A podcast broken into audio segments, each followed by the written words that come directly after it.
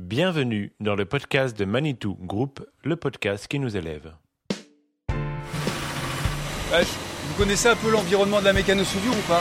Oui, la RSE, c'est un moyen de s'élever. J'ai personnellement des enfants, donc ça contribue forcément à améliorer, à améliorer les choses euh, pour, pour leur futur à eux. Donc euh, c'est clairement un, un critère motivant. On n'y arrivera pas tout seul, hein. chacun doit faire sa part du chemin.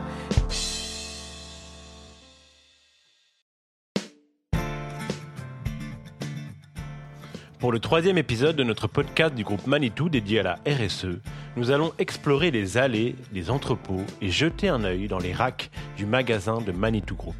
C'est là que sont stockées les matières sélectionnées pour la fabrication des machines. Mais comment l'achat des matériaux et le choix des fournisseurs se décident-ils en amont? Nous vous emmenons dans les coulisses des achats du groupe.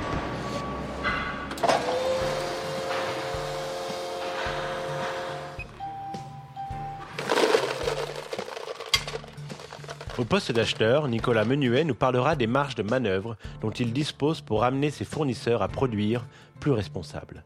De l'autre côté, au poste de fournisseur, Olivier Courpotin de l'entreprise Calpac, qui fournit Manitou Group depuis plus de 18 ans, nous livrera son témoignage. La charte d'achat responsable, imposée par Manitou, pousse-t-elle son entreprise à progresser et à innover? C'est parti pour un petit tour de shopping chez Manitou Group.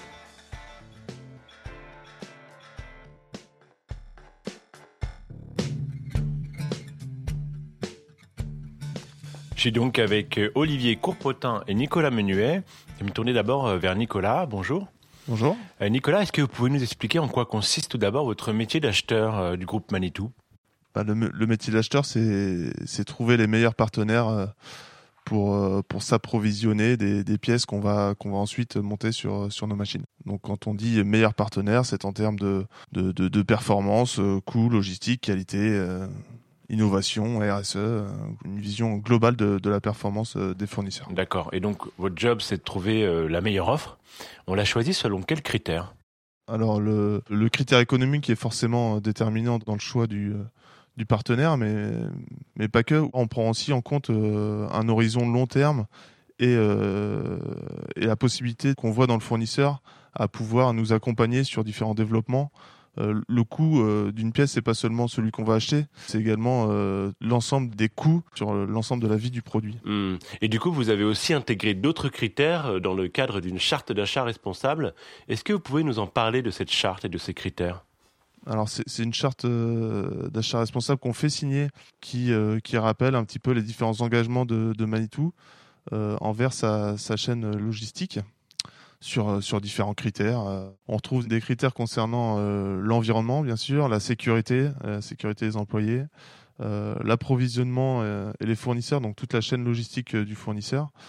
Des critères d'offre responsable, donc la, euh, là, c'est plus sur la, le cycle de vie du produit, s'assurer que le, le produit livré euh, euh, prend en compte euh, des contraintes de recyclabilité, d'économie d'énergie, et également le, le critère des, des ressources humaines. et, et du coup, comment faites-vous euh, pour vérifier que votre partenaire respecte les principes de la charte?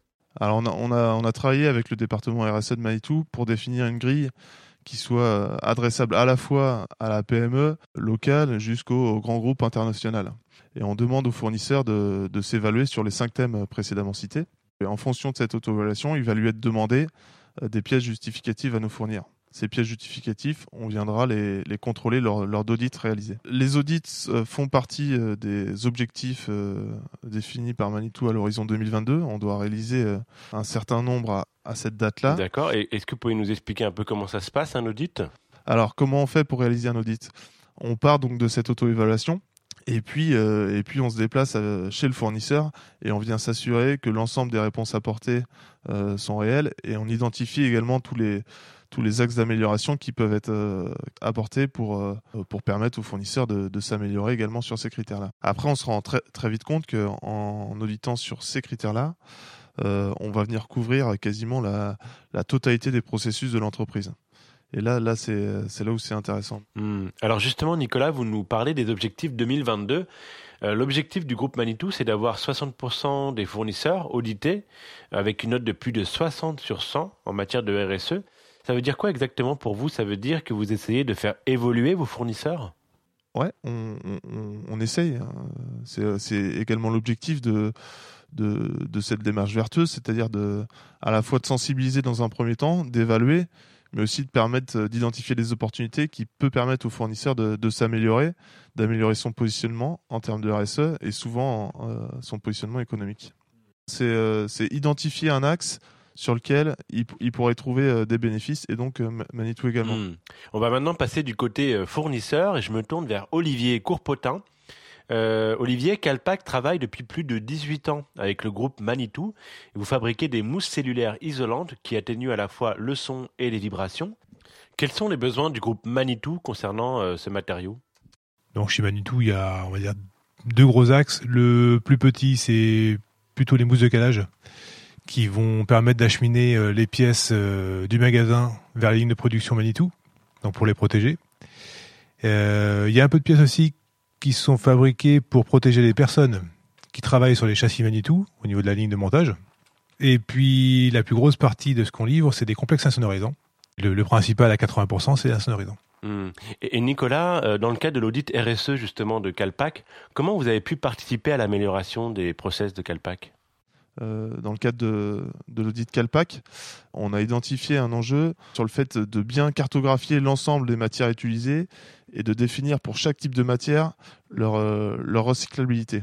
Ce qui permet d'avoir un mapping et d'adresser à l'ensemble de leurs clients un petit peu le, à la fois la solution technique euh, en termes d'isolation en ce qui concerne Calpac, mais également les, les, les impacts environnementaux que, que cette solution peut apporter. Hmm. Et Justement, Olivier, est-ce que vous pourriez nous expliquer un petit peu euh, comment ça se traduit concrètement chez Calpac, cet enjeu de recyclabilité des matériaux? En fait, au niveau de la RSE, c'est vrai qu'on utilise depuis longtemps des mousses agglomérées. Donc, les mousses agglomérées, à la base, elles sont recyclées. C'est un peu comme l'aggloméré de bois, en fait, c'est du, polyuréthane à la base. Et pour Manitou, pour atténuer les bruits des cabines qui sont assez, euh, assez sourds, en tout cas sur des basses fréquences, il faut des matériaux, on va dire, avec une densité assez importante. Et si on devait prendre d'un matériau, on va dire, euh, propre et neuf à la base, on aurait des prix qui seraient exorbitants, puisqu'il faudrait monter en densité, donc monter le prix.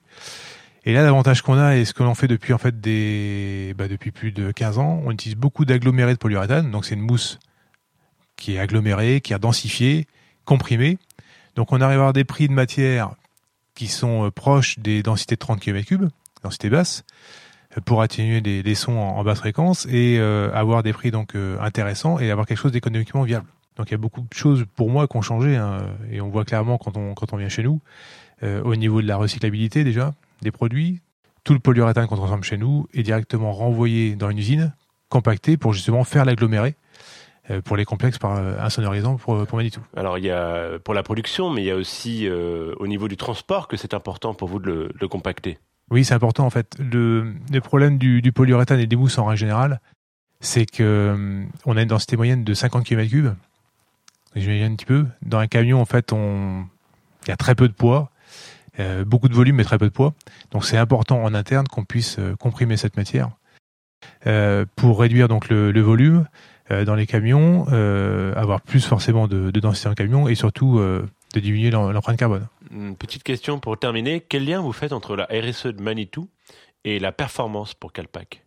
La démarche, euh, la démarche d'achat responsable, ça nous pousse à euh, ce qu'il faut que, ce qu'il faut qu'on soit, nous en tout cas, petite entreprise, c'est vraiment qu'on soit le mieux placé sur le marché, c'est certain, avoir le meilleur, le meilleur compromis matière, prix, euh, essayer d'utiliser le maximum de matières, euh, de matières euh, écolo et ou recyclables. Euh, donc voilà, ça nous pousse à, ça nous pousse à nous dépasser. Ça vous pousse à vous dépasser. Euh, Nicolas, je me retourne vers vous. Euh, vous êtes activateur RSE chez Manitou Group. Par rapport à tout ce qu'on vient d'entendre et à tous ces enjeux, qu'est-ce que ça veut dire pour vous? Être activateur RSE, c'est euh, re- représenter la RSE. euh, alors dans mon domaine qui est, euh, qui est les achats, euh, essayer de déployer, de communiquer, de sensibiliser, de d'identifier les différents axes d'amélioration qu'on pourrait euh, apporter euh, dans le sens dans le sens de la RSE. Donc c'est un c'est un rôle de de, de porte-parole.